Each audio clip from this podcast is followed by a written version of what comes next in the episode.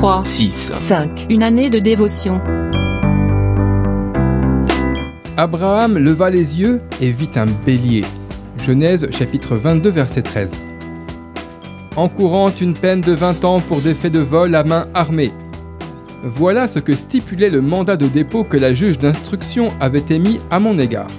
Ce mandat resta sous mes yeux pendant des mois, me rappelant ainsi chaque jour la longue peine que je risquais. Néanmoins, après avoir donné ma vie à Jésus-Christ, je pris la décision de lever les yeux vers lui afin de l'invoquer pour qu'il débloque cette situation. Et savez-vous ce qui s'est passé? Au bout de sept mois, cette même juge d'instruction décida de me libérer provisoirement. Lorsque vous faites face à un problème, vous empêche-t-il de regarder à Dieu et prend-il une place disproportionnée dans votre cœur, absorbant ainsi votre vitalité spirituelle?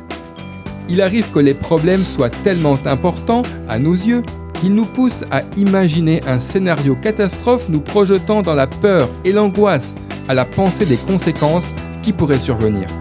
Est-ce votre cas? Dieu ne vous demande pas de vivre dans le déni comme si aucun problème n'existait.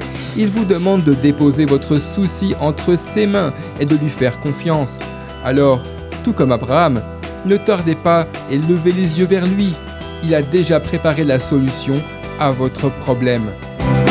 D'après le livre 3, 6, 5, Une année de dévotion, de Yanis Gauthier.